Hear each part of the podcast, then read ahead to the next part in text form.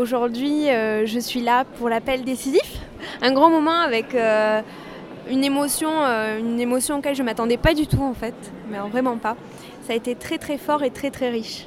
J'en attends, je pense, encore plus le jour du baptême. Là, c'est la concrétisation, la concrétisation de, des années, des années de cheminement. Et, enfin, enfin euh, j'assume et je vais euh, au bout de, ce que j'ai envie de faire. C'est justement euh, l'allier dans, tous mes projets de vie maintenant.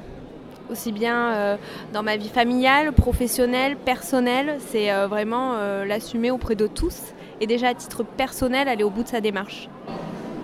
Suivre le Christ, qu'est-ce que ça veut dire pour vous justement aujourd'hui? Écouter les signes, faire attention et se dire que chaque chose qui arrive n'arrive pas pour rien.